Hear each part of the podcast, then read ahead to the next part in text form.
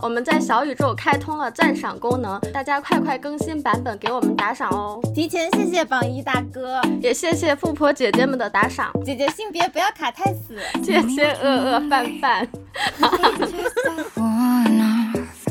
我是对父母爱还有着完美幻想的阿华，我是相信有无条件的爱，更相信爱有保质期的洛仔。哎呦，上来就搞一个毒鸡汤。我们前两天收到了一位听友的投稿，他挺希望我们可以讨论一下。关于如何和父母保持适当距离这个话题的，她现在是二十三岁，然后呢是独生女，从小受到的父母的管教还是挺严格的，然后自己呢也在这种严格的管教下属于乖乖女吧，然后和自己妈妈的关系也一直很好，是像好朋友的那种。那可能是因为独生女的这样的一个家庭构成嘛，所以她去哪儿都是要跟父母报备。然后她最近就发现父母对她的关心，整一个就是想一出是一。出他们轻松的几句话就可以影响到他好不容易维持的生活平衡，他觉得很累，压力很大，就觉得父母在打着关心的旗号给他施压，但是呢，他又不知道怎么在不伤害到父母的前提下去和父母沟通，呃，这一切都让他觉得很难受，很有压力，所以说呢，他就给我们小可爱投了这样的稿。感觉是一个很懂事的女生哎，想要跟父母去沟通这个问题，但是又会担心伤害到他们。对，我觉得这个也是。嗯，比较普遍、比较典型的就是我们中国宝宝还是非常受到这种孝顺的教育，就不觉得还是希望能够在不伤害他们的前提下去和他们进一步的沟通。嗯，然后呢，我们也有进一步的去了解他的一些更具体的一些事例和他的背景。他说他去年的考研不太顺利，然后不是你的错，大家大部分人考研都不顺利。你继续。对对对，他现在呢就是打算继续的备考，然后他自己呢是也是还挺乐观的，就说虽然说考研一战没有成功，对他有打击，但是呢他也有在努力的调整自己的心态，也会觉得哎自己的路还很长，考研他只是目前遇到的一个小坎儿，呃也像洛仔说的，毕竟大家也都 面对这个坎儿嘛，所以他说嗯他会努力的跨过去的，就自己的心态还是很不错的。但是另一边呢，父母眼里不这样觉得，首先父母觉得啊他在。在家里过于封闭了，家里呢还联系了去北京实习，然后他现在到了北京不到一周，刚刚收拾好、调整好自己，稍稍适应了，然后他爸妈又开始问他说：“哎，要不要报名这种考研的线下辅导班呀？”然后就催促他的这种备考的进度啊，然后我们的听友一下子就有被刺激到，就有点崩溃。其实平时自己已经有在看这些考研课了，嗯，自己心中有数。对对对，但是呢，在爸妈的眼里就觉得，哎，他没考好，一定是他的学习方法有问题。除了在考研进度上 push 他之外，他爸妈还会觉得，哎，他平时晃晃悠悠的，看起来好像并不把这种考研失利放在心里。但其实我们听友就很委屈啊，他说我自己的事儿能不着急吗？这里好想插一句啊，就是在爸妈看来，你如果考试失败的话，一定要头悬梁锥刺股，或者是自己就夹着尾巴做人，表现出一副悔不当初的样子。假如说你很乐观的去调节自己，他们就会觉得你不上心。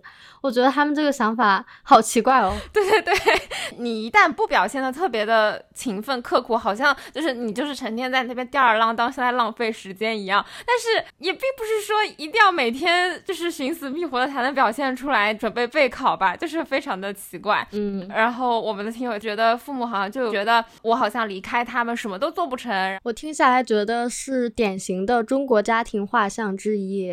呃，这个女生听她这个描述啊，应该就是。是，呃，从小还是比较顺利的，然后爸妈也相对的给了很多时间和关爱。这些特质，然后造就了他现在比较努力、比较上进，然后也会很体谅父母吧。但是同时，随着我们长大的话，爸妈的这种关心可能会变成一种束缚，所以他就是一边想要继续做一个比较懂事的孩子，然后继续体谅父母，然后一边呢又会觉得想要有一些自己的计划吧。对，就会觉得对于父母的关心又很烦躁，但是呢又知道啊，父母关心自己是因为爱自己，又会觉得。自自己的这种情绪会产生愧疚的情感。我就觉得我在看他的这个投稿的时候，我感觉里面有一些点就和我还挺有共鸣的。然后我也就是一边读一边狠狠点头。首先第一个就是关于他在备考的这个阶段，呃，父母就会比自己还着急，然后不停的督促自己要好好的备考，非常典型的没有不努力的中国宝宝，没有不焦虑的中国父母，就是让我一下子就回到了 gap 的那一期，你知道吗？就是听友他也说，他其实心里已经有安排、有打算、有自己的复习计划了，但是呢，可能没有非常直白的跟父母沟通过，然后父母就会觉得你这个小孩好像吊儿郎当的，就是这些事情都不放在心上。嗯，我就会建议听友就是可以，嗯，找个机会和父母就是初步的讲一下你的这些备考的计划，就是即使你不那么认真、不那么细致，但是你也要呃非常简单粗暴的给父母划几个呃 DDL，或者说划几个你的那个阶段性的想法。呃，我有个朋友呢，他父母是总是催婚的这件事情，倒不是考研了，但是呢，他其实现阶段就不想去急于谈恋爱，他很享受一个人的生活，但是呢。他知道用这个说辞去说服爸妈还是很有难度的嘛，然后呢，他就说啊，我现阶段觉得，呃，考公更加重要，因为他同时也在准备考公，然后他就直接跟他爸妈放狠话，就说在考公上岸之前，我是绝对不会考虑 谈恋爱结婚的，所以你们不要催了，催也没有用的。然后放了这个狠话之后。父母就看出来，哦，他是来真的，哦，我们女儿是下了 下了决心的，然后再加上考公也不是什么坏事儿嘛，然后父母就支持他了，然后从那之后就再也没有就是多过一次嘴去催他呃谈恋爱啊、相亲啊、结婚啊这些事儿了。对，所以说还是要把自己大致的计划告诉父母，或者是搞一些缓兵之计。啊，我也有一个朋友，他也是之前他的家人经常催他谈恋爱，催他结婚，让他去相亲干嘛的。然后后来突然有一天，他妈妈去算命的时候，算命的说：“你不要再催了，你的女儿会在二十七岁的时候闪婚。”然后他妈听了之后就放心了，因为他妈催他的时候大概是二十三岁左右。然后他妈就觉得行，那我就放心了，反正你二十七岁也会闪婚的。然后，呃，在那之后，他妈就没有再去催过他了，因为坚信这个问题在几年之后会光速解决掉。哦，算是算命的救了他一命。对对，呃，我觉得很多人可能会像听友投稿这样，嗯，会被爸妈催一个目标吧。听友这个是爸妈在催他找工作、考研的事情，其实很多人。嗯，更多的是被父母催恋爱、催结婚啊。我觉得有一个嗯很离谱的方法，但是针对中国父母非常有效。你就告诉你的爸妈说，算命的说了，我结婚太早的话会婚姻不幸，还是会要离婚的，早晚要离，到时候要二婚的或者是三婚什么的。然后算命的还说，如果三十岁以后结婚，这样我的婚姻生活就会很幸福。我觉得你爸妈哪怕他们。不完全相信你的话，但是多少都会被你忽悠住，会觉得嗯，算命的说的应该是有点道理的吧，老祖 宗的智慧，就至少起到一个缓兵之计的作用。是的，是的，不要觉得我是在胡说八道，我是非常有理有据的，因为我前两天刷到一条微博，呃，这个微博大概意思就是说。还是老祖宗适合辅导我们，因为现在年轻人很多压力很大，会焦虑、睡不着什么的，然后也会选择去看心理医生嘛。嗯，其实你看心理医生还不如去看周易，因为心理医生会问你为什么焦虑。问你背后的成因是什么，然后让你去改变，巴拉巴拉，嗯嗯，然后这样你可能才会拥有一个比较平稳的睡眠。但是周易会告诉你是门不好，是窗户不好，是你的床头位置摆的不对。他会说天不好地不好，但绝对不会说你不好，好吧，朋友们。爱了爱了，我也需要周易。对。心理医生那边的主打一个改变心态，改变自己，但是周易大师会告诉你说，改变他人，改变环境。哇，那我真的觉得还是周易更加适合我们哎，就一定不是我的错，是大环境的错。是的吧？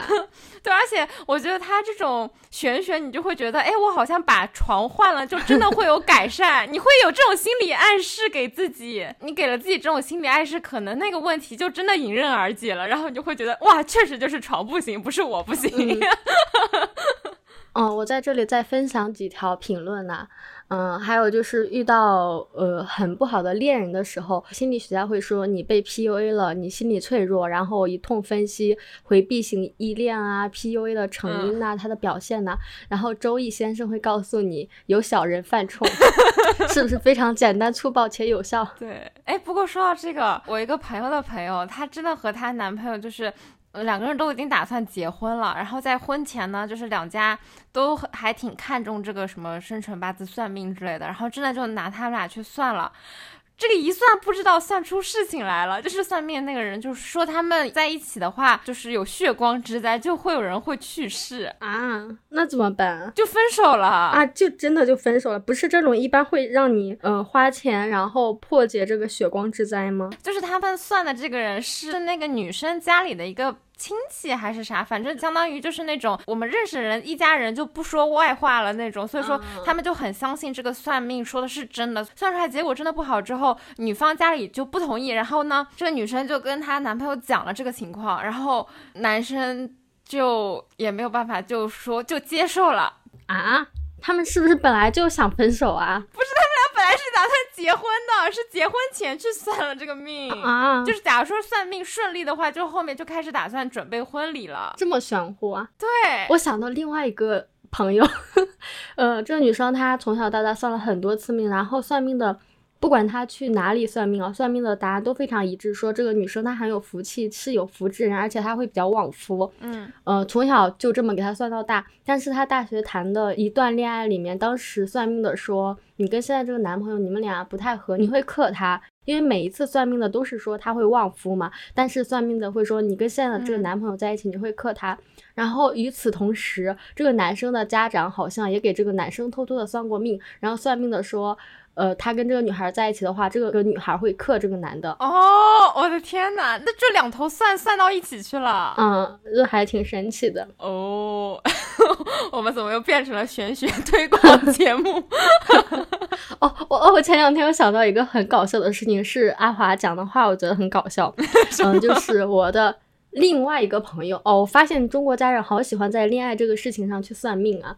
嗯，我另外一个朋友，她跟她男朋友在一起之后，她妈其实不太看好这个男生，就是各种找事儿啊，说他这里不好那里不好啊。然后还有一次去算命，然后，然后算命的说这个男的在中年的时候会出轨，然后他妈妈就带着算命的这个案例回去说服我朋友说，算命的说了这个男的到三三四十岁中年会出轨什么什么。然后我把这个事情告诉阿华，阿华说这还需要算命的说吗？我都知道。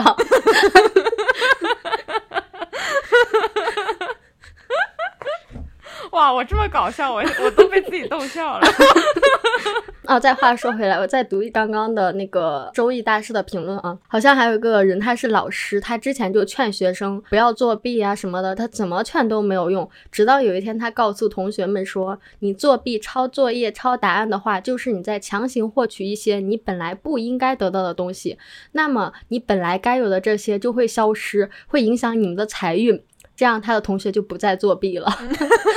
这个方法听起来好像也可以。对，我感觉就是大家都是抱着一种宁可信其有，不可信其无的心态，就会觉得，哦，那还是不作弊了吧。嗯，对，还是保住财运比较重要。对，所以还有人分享了他多年以来的心灵鸡汤、人生格言，是一个采访的截图。记者举着话筒问说：“是哪句话支撑你度过了许多煎熬的时刻？”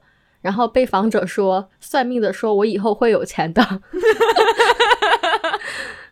哦，那我知道，就是以此类推。人家说是什么？坚持你们做了一年多的 播客节目，在没有收入的前提下，我们说算命的说我们以后会赚钱的。对，对，总结来讲，周易大师就是觉得跟你作对的。都是小人。如果你最近不顺的话，那就是你最近犯冲之类的，反正就不是你的问题。哪怕你一路都不顺，他也会说是你前世的问题。当世的你，这个世界的你是没有任何问题的。太有用了，太有用了，朋友们。诸事不顺就是我水逆。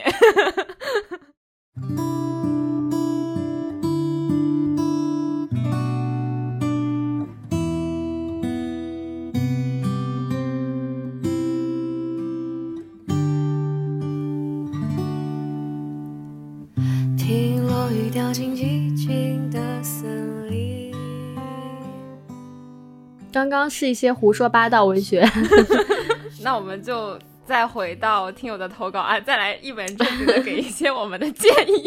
一本正经的胡说八道。就除了前面这个父母很着急之外，第二个呢，就是他有提到父母总是打着关心旗号的控制，我也是非常的有共鸣。非常非常典型。对对对对，呃，首先我先分享一下我自己的体验。我现在呢，就是工作日会在呃单位附近呃租房住，然后周末呢回家。然后以前呢也是工作日在学校，然后周末回家。我就会觉得这样的回家频率，就是大大的促进了我和。爸妈的这种相处的和谐程度，就是我现在周末回家，我即使就是硬要自己一个人待在房间里，一个人安静一会儿，我爸妈都要屁颠儿屁颠儿的撵过来，就说：“哎，要不要吃点什么呀？要不要喝点什么呀？”这个待遇，你高三结束之后应该就没有过了吧？我高三都没这个待遇，就是因为天天回家，你知道吗？天天在家就是很烦啊。然后我妈就甚至是属于那种，她没事他都要。坐在我旁边就是凝视我，你知道，看着我在看电脑。我心想：天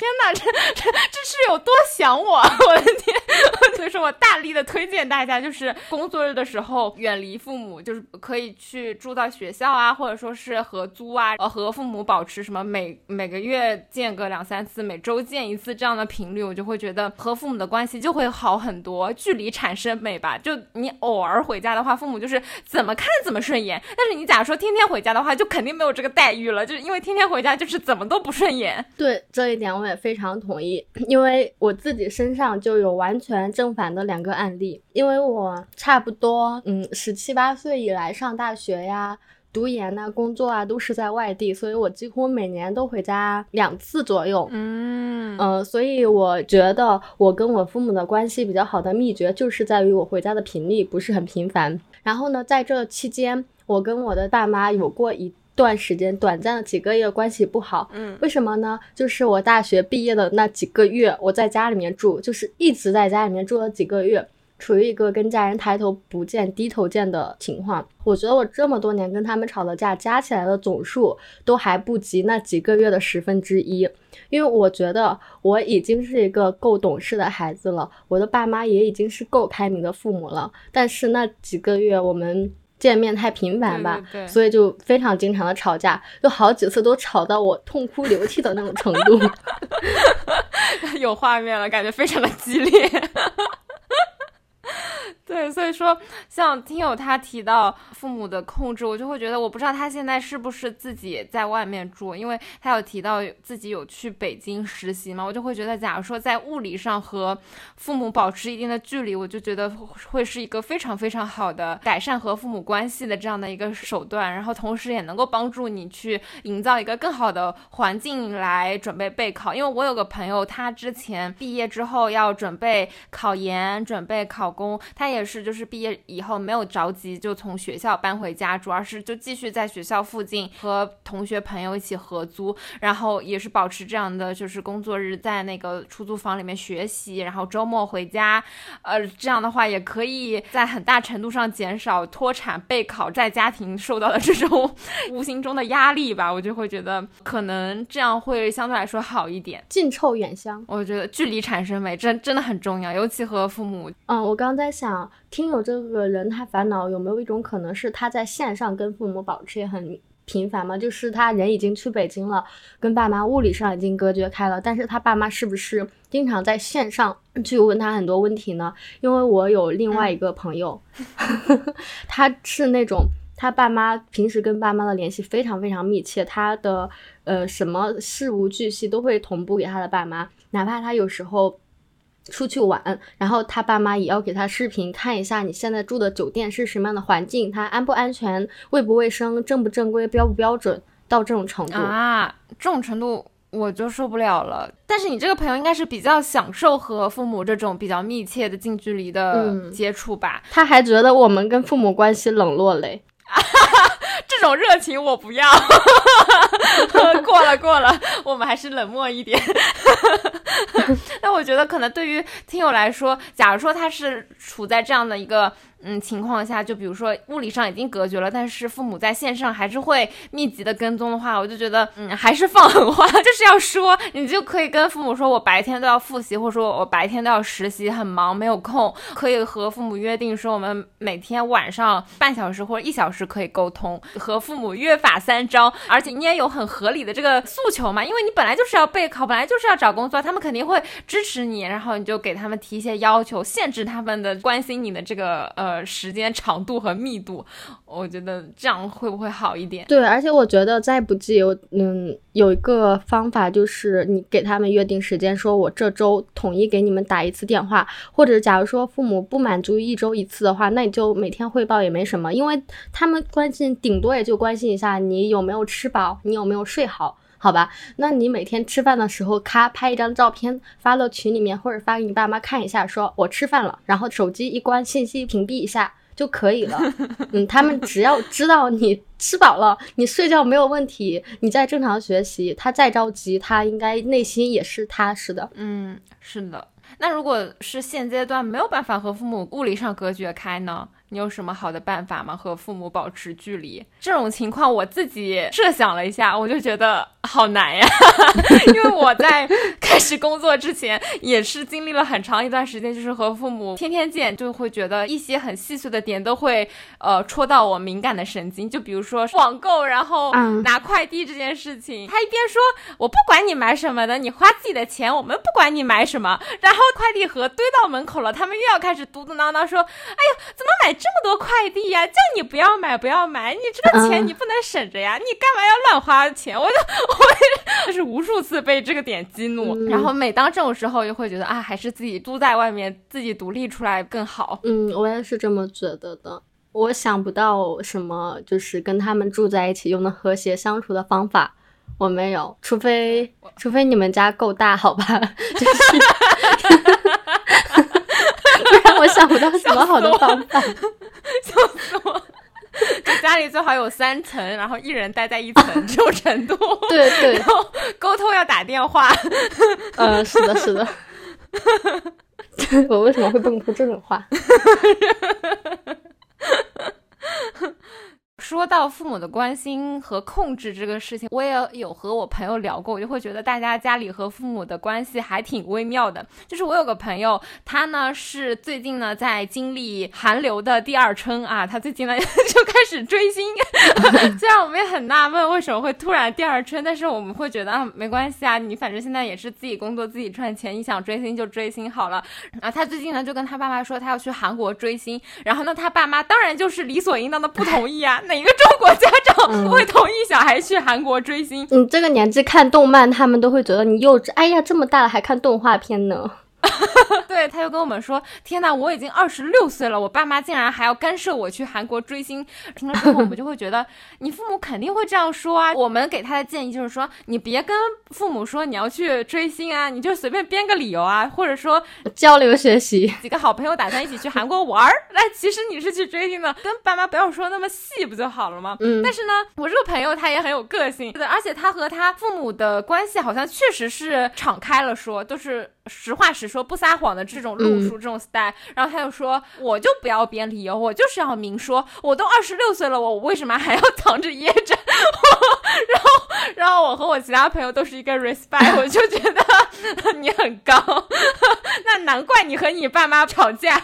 那他倒是酷了，但是他的爸妈有酷到这种可以接受的程度吗？之前有跟他爸妈坦白说过，就是他有刷过一些社交软件，他爸妈是可以接受。的，我不知道，我不知道他爸妈的开明是仅体现在他和异性交往这件事情上吗？哦，那应该是的，还是说他之前都比较开明？我会觉得，嗯，他们家父母和他的关系会比我们家会稍微开明一点。就是虽然我和我爸妈已经是相对来说比较偏朋友的关系了，但是我之前也有尝试过去试探我父母的底线。就比如说，我现在 二十六岁，咱想去蹦个迪，我妈就是一个大反对，就会说。那种场所，你知道有哪些人啊？不干不净不三不四的什么什么不拉不拉，就是说一些那是正经人会去的地方吗？他会带着很多他的那个刻板印象，然后就会禁止，会不允许你去做这件事情。然后我之前曾经试探过之后，我看到他这个反应之后，我心里就有数了，我就说哦，那我下次不跟你明讲了。对我后来就是哦，随便编个理由，就是自己想去还是去，就是这样的一个套路。但是假如说像我这位朋友的话，他就会明摆着说，我今天要去蹦迪了。哦，好酷！那他家人接受吗？他就是不管接不接受，他都要去。所以我就会觉得，可能不同家庭就是大家和父母的那个关系，还是需要你去试探彼此的底线，然后你可以针对那个底线去进行一些比较具体的措施。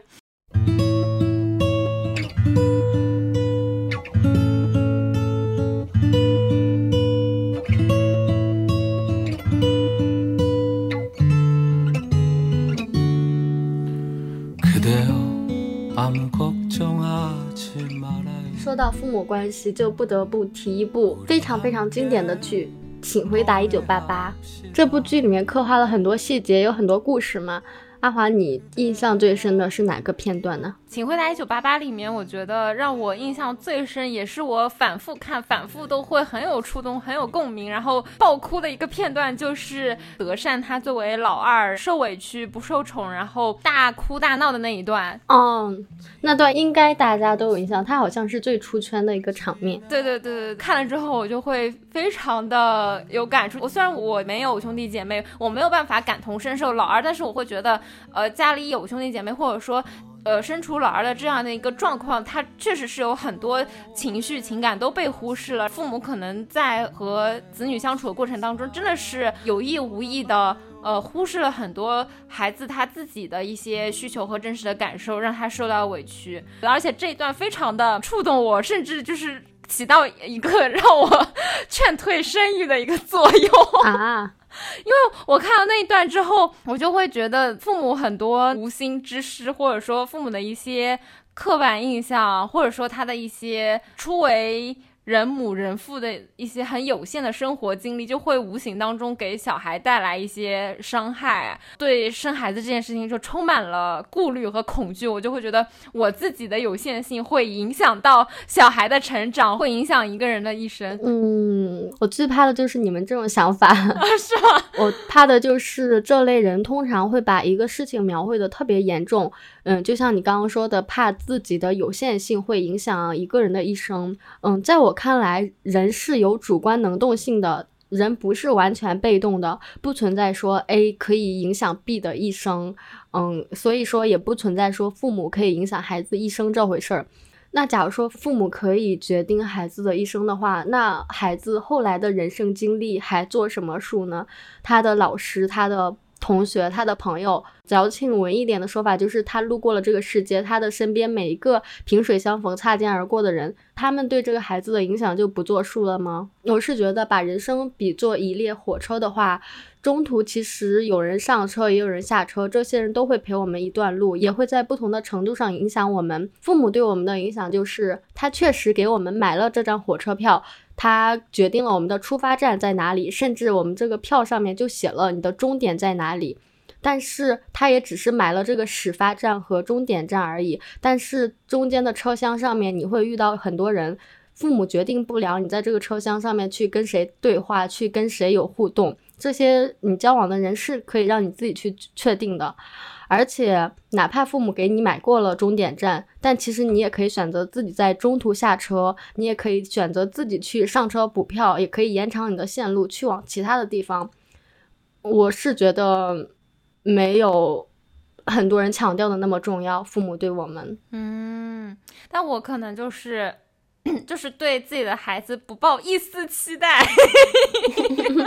但是人是有主观能动性的耶，就是他。摆烂，他不发挥主观能动性，但是我能决定就是我所发挥的主观能动性。那我觉得你就是属于自我意识过剩、自我感动，总觉得自己能给别人造成很大的影响。哎，哦，有可能。反正我现在困扰我、让我产生恐惧的两个因素，一个就是觉得大环境不够好，你已经拿捏了周易大师的精髓，问就是环境的错。是的，是的，是的，我自己都混得这么差，我不想再养小孩。嗯然后第二个就是觉得，嗯，家庭或者说父母对小孩的影响还挺大，我就很害怕去承担这个责任。哦，那我有一个问题，你是害怕他走向歪路，还是你怕他很平凡、很普通？嗯，我怕就比如说我的见识和我的眼光可能会受到我的成长的限制嘛，然后我怕他长大之后就说。你看，你们以前的那一些想法都是错的，或者说就是没有把没有把更好的给他，这种感觉。我我就在用那个火车来打比方，就比如说，呃，父母是帮帮我们买票嘛，那可能 他们基于自己的人生经验和眼光，他觉得买了一个通往最好的地方的一个票，但是其实后来事实验证发现，这个票的方向其实是反的，或者说是绕路的。然后可能小孩他在呃上了火车之后，可能他嗯经历的多了，见识也长了之后，他可能发现哇，我父母给我买的方向是 错的，就可能往另一个方向走会更省路，会会更省时，会更方便，或者说是沿途的景色会更好看。就是他发当小孩意识到这一点之后，嗯他就会觉得。啊，那我父母不是反而坑了我吗？这种感觉，那我只能用另外一句话来反驳吧，就是人生不是轨道，而是一片旷野。嗯，他可能是在中途下车了，可能你给他买了相反的方向，但后来会发现，其实相反的方向说不定也挺好的呢。终点站有很多，有一些是高楼大厦，有一些是什么呃森林高山，有一些是河流，有一些是小溪，我觉得都还挺不错的。我觉得这个就是从价值层面上一个更多元的看法嘛，然后或者就是从主观能动性，就只能说，比如说他在中途意识到了，可能说他更想去一个别的方向去看更好的景色，他可以去中途下车，或者说即使绕了一点远路，他也可以。呃，在中转去往他觉得正确的方向，我觉得这也都是有可能的。只是我现在就是，呃，如果是站在父母的立场上的话，我会觉得，让我去做那个初始的给他指路的，或者说是呃送他开启这段旅程的这个人的这个嗯决定，对我来说还比较难吧，就是去承担这个责任。然后而且我还默认他。嗯，可能没有办法 自己去改变他的轨道，那我可能后来就是会，就只能劝他说啊，你其实现在的沿途的美景也很好，爸妈只能帮你到这儿。我觉得我们两个这段讨论还挺挺典型的，你很明显就是那种会很焦虑、很操心的家长。对，我觉得大概率我应该就是一个放养型的人吧。对，而且我感觉我肯定会忍不住要比较。哦，既然自己忍不住，就干脆不要生下来。对我，假如说生的话，我一定会焦虑的。我已经预见到了。讲一个很搞笑的事情，因为你你刚刚的话题有一丢丢沉重嘛，就是我跟朋友都一致的觉得《一九八八》的编剧非常有点东西，因为我当时觉得我朋友的爸爸跟郑焕爸爸很像。然后我朋友当时说，嗯，没有啊，我没觉得呀。但是他跟我说，他觉得他妈妈跟豹子女士很像。你不觉得很巧吗？对完我们各自的想法之后，都惊呆了。哇，这个剧的编剧果然有点东西，他的生活观察确实还蛮厉害的。嗯，那我觉得你朋友家里应该很欢乐耶。嗯，对对，分享一下我之前目睹过他给他家人打视频的过程啊，就是。嗯，他们当时要打视频之前，我朋友好像没有走进镜头里面，所以他爸爸看到这边画面是空的，然后他爸就说：“哎，美女在哪里？让我看看美女。”然后我朋友就很清楚的翻了一个白眼，说：“油腻。”哎，那我觉得其实他爸妈的这种关心方式就比较讨巧，就是他。就是很嗯聪明的父母，他没有说让我看看你现在在哪里啊，就是把你周围照一圈看一下，就是他并嗯不是以一个检查的姿态，而是一种就是插科打诨的一个搞笑，对，就是搞笑的方式，就是这样的话也会让小孩不会很排斥，所以说你朋友可能反而很喜欢、很享受这样的一个密切的沟通的过程。但是我想象我爸妈应该就不会这么有梗，应该就是检查作业那样吧？你拍一下你们合照，他们人呢？啊你们碰头了吗？大概就是这样的情况。我感觉这可能就是决定了父母到底是关心还是控制，就是你的一些表达的形式上，可能还是确实有一些可以讨巧的地方，就是。把你的控制包装成关心也好，或者说你真的关心也好，你就可以柔和一点。哎，正焕爸爸每次见到德善打招呼叫什么什么爱姑， 아이고 성 사장 아이고 김 사장 이거 정말 반갑구먼 반가워요 반갑구먼 반가워요 덕선 이쁘이 없다 잉? 통닭이에요? 我有时候去我朋友家找我朋友玩的时候，他爸如果看到我也会， 我们俩打招呼就很像德善跟正焕爸爸打招呼，他就会说：“哎呦，你怎么长这么好看呀？什么怎么长这么好看的人来了？”我说：“对呀，好看的人就要来好看的家里面玩啊。”然后就每次我跟我朋友见面之前都要跟他来一段这种就是很尬，但是他觉得很好玩的对话。哇，好有趣哦！我好像从来没有就是见过这么有趣的父母、啊。嗯，他们家人都还挺搞笑的。嗯，对，而且过年的时候，大家一般不都是家长们在一起打麻将啊、打牌干什么的，然后小孩子自己玩嘛。但是他们家经常自己家人嗯内部打牌，因为他们内部就聊得很欢乐。所以我感觉其实《一九八八》里面。呃，最有趣的也是郑焕他们家，就嗯贼搞笑，他们家真的太有意思了。对，就是因为他爸太可爱了吧，所以每次他们两个大家长吵架的时候，我也不会觉得很烦，就觉得他看他们吵架看热闹，然后看得很开心。对，我感觉 boss 女士就也很有意思，就是感觉全家嗯就她一个正常人，她每天在跟三个奇奇怪怪的男人打交道。所以他才会说自己命苦。对，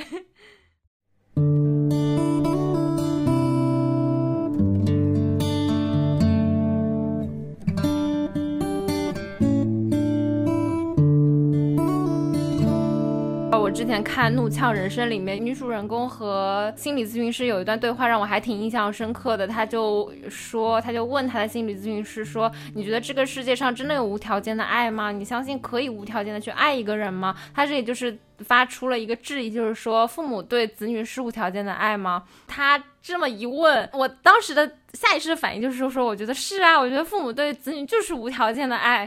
然后我当时把我的这个想法分享给我的朋友，我朋友说你太天真了。啊，我的第一反应就是，呃，不是无条件呐，你也好天真哦。对对对，我感觉我好像就是偏理想主义的那种。然后我的朋友就是都劝说我说，呃，父母都是有条件的呀，父母更加天然的就会更偏爱那个呃成绩更好、工作更好、混得更好的那个人啊，倒不是说他很故意的去设置某个条件，只是人自然的有这种偏好。人人类的本性啊，我我说哦，好像是这样的呢，就像呃老师在班里面会更自然的更喜欢成绩好的同学，但是我就觉得，假如说这个世界上连父母对我的爱都是有条件的话，那就是不存在无条件的爱喽。嗯，不存在啊，啊啊 这不是很显而易见吗？啊！那我还为这个结论伤心一秒，伤心三秒。我觉得你能有这样的答案，我已经很感动了。是吗？嗯，很感动。不知道听友们是什么想法，可以在评论区互动一下。因为其实我在看那部剧的时候，第一反应我是觉得是无条件的爱。即使和我朋友交流之后，他们说你太天真，然后说人的本性就是会更偏爱，然后我也承认。但是我觉得，假如说我有小孩的话，我就是想尽可能的给他无条件的爱啊。世界上太多有条件的东西了。假如说真的不存在无条件的爱的话，我就觉得。so sad，就会觉得哦，这个世界又冷漠了一点点。前两天又看到一个很有道理的话，嗯，这段话应该形容的是男女之间的爱，男女之间的感情。但是我觉得放在父母跟我们的关系这里，应该也适用。是一个人说，有的人愿意为了你把旗帜插在敌人的高地上，旗帜上写着你的名字；也有人愿意把你的脚放在自己的肚子上，再把羊毛衫拉下来盖住。我不愿意拔高爱，但是体会过爱，于是永远都不会去诋毁它。然后讲完这句话之后，这个人就说，他对爱情这两个字就是这样的一个态度，就是因为这样的一些感觉吧，所以即使在爱情里面跌跌撞撞，吃了很多苦头，他也会依然期待爱、信任爱，嗯，并且向往爱。我觉得他的观点说的还挺好的，就是很多人会把爱这个事情。特别特别的拔高，然后讲的特别特别神圣，他一定要是纯洁无瑕的，要是无条件的。然后假如说事实证明他没有那么纯洁无瑕，然后他就会特别失望，就是一整个失望的大动作。但是我觉得，嗯，其实也没有必要吧。我觉得爱这个东西，它确实很美好，但是它也有一些并不好的东西，就是没有必要寄予那么多的厚望，然后也没有必要在失望之后搞得自己伤痕累累。嗯。但是我之前会对伴侣的爱的要求没有对父母爱的要求那么高，就是对于父母爱，我会觉得更加理所应当一点。我是不是受了那种传统的什么血浓于水的这种教育，就会觉得家人之间就必须啊，就是一个无条件啊。嗯，那你现在假如说你想一下，你比如说学习成绩没有现在好，你的工作也没有现在这么好，然后也是每天。呃，浑浑噩噩，甚至有时候会给父母带来很多麻烦。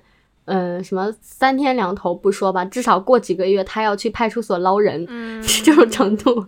那你觉得你爸妈还会像现在这样对你好吗？然后你一段时间不回家的话，他还会逆着找你，然后呃捧着脸颊端详着你吗？会吧，我觉得先说，我假如说我混得很烂，比如说我现在就是一个就地被裁，然后失业。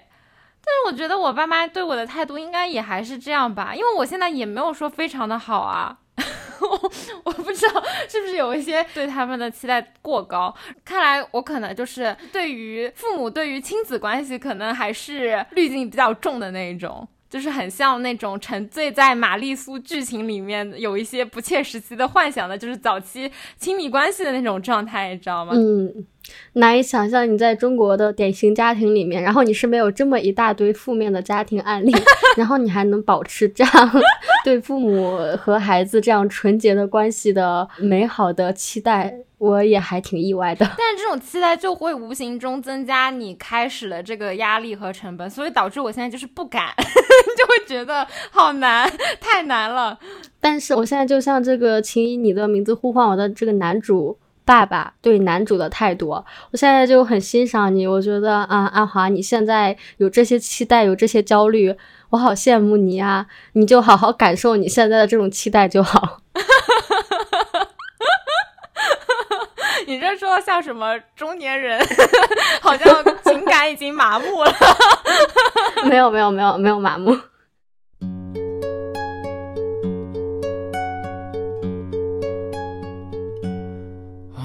我们这期讲这个父母关系，其实我们台就很少聊这种父母关系嘛，因为真的很复杂。然后包括我们和父母的关系，就是很寻常的这样的处理，也不是说有什么很好的经验，或者说可以分享给大家。然后包括我们自己，其实也有很多困惑的点，就只是这次是借听友的一个投稿，然后展开一个 没有什么结论的一期 随便聊天，主要是没有话题可以聊。了，大家一定多多给我们投稿，多在评论区说你想听什么，因为我们已经黔驴技穷，江郎才尽，才思枯竭。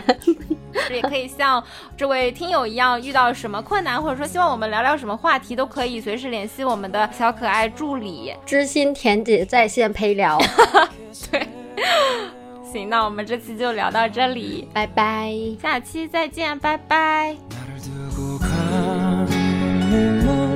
용서하겠지만 欢迎大家在各大平台订阅《人间烟火也可爱》。如果喜欢这期节目的话，就点击爱心标记为喜欢的单集，这对我们非常非常非常重要，也非常非常谢谢你们。